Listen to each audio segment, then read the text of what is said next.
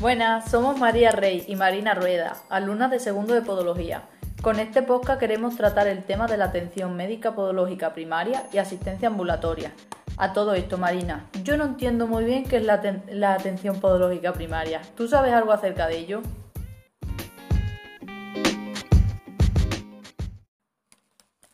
Pues María, es la atención que el podólogo proporciona dentro de un medio ambulatorio al paciente. Para ello, el podólogo debe poseer una serie de conocimientos.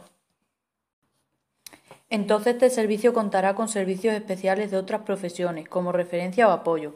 Además deberá mostrar una confianza al paciente y estará al día de los nuevos procedimientos.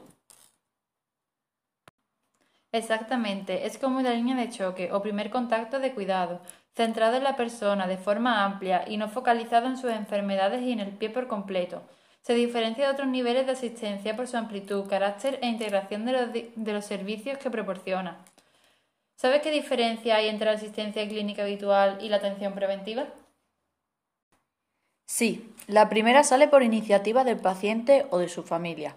Su demanda es inmediata y está focalizada en el paciente. Además, su actividad es cuestión del sanitario. Y la atención preventiva sale por iniciativa del equipo de salud. Su atención es predecible y no inmediata.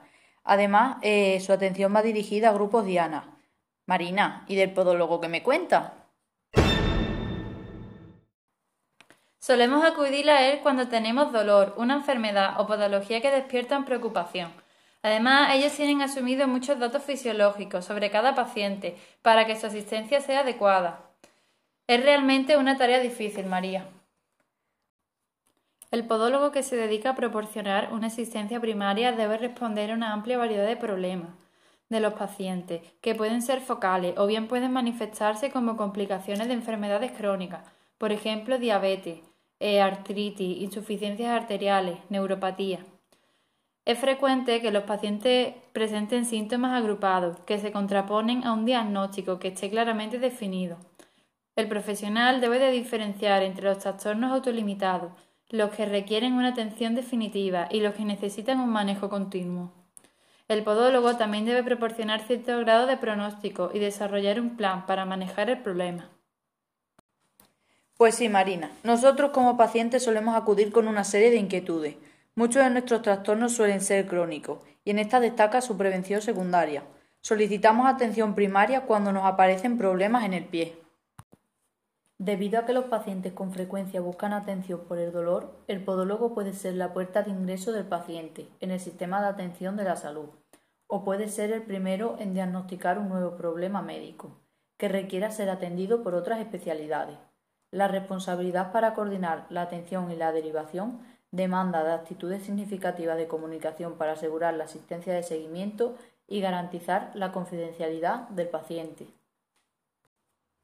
Claro, en ancianos sobre todo, se desarrolla un malestar podológico o una necesidad de asistencia, así como en otros grupos especiales. A todo esto, Marina, ¿y cuál sería el procedimiento clínico?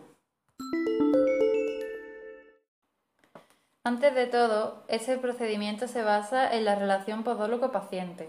La prevención es el objetivo de la asistencia primaria. Se debe determinar la causa y darle remedio. Vamos, sería un equilibrio entre el autocuidado y la asistencia especializada. El primer paso es reconocer la enfermedad para aliviar el dolor o malestar, planificando un tratamiento o manejo de unos estudios clínicos previos. Y después se clasifican los signos y síntomas para darle una explicación a su problema al paciente. Sería elaborar un plan de manejo y un pronóstico. ¿Y tú, María, qué me cuentas de la atención ambulatoria? Antes de realizar consulta con cualquier profesional, el paciente se realiza su propio diagnóstico basado en los síntomas, por ejemplo, con medicación no prescrita. El autocuidado de los pies puede derivar en una complicación, ya que el paciente habitualmente intenta algún procedimiento con resultados adversos. Cuando fracasa el autocuidado, el paciente busca consejo y tratamiento. Es un servicio personal adaptado al paciente para el cuidado de su salud. Se da cuando fracasa el autocuidado de éste. Entre sus objetivos destacan que el profesional debe ser competente, el sitio y el equipamiento debe ser adecuado, se debe dar una atención a las lesiones hiperqueratóxicas, prescribir fármacos tópicos y sistémicos, además de manejar adecuadamente las verrugas y trastornos micóticos, así como deformaciones congénitas o adquiridas del pie. Por lo tanto, se debería dar educación para asegurar la salud podológica. Yo creo que nos ha quedado claro.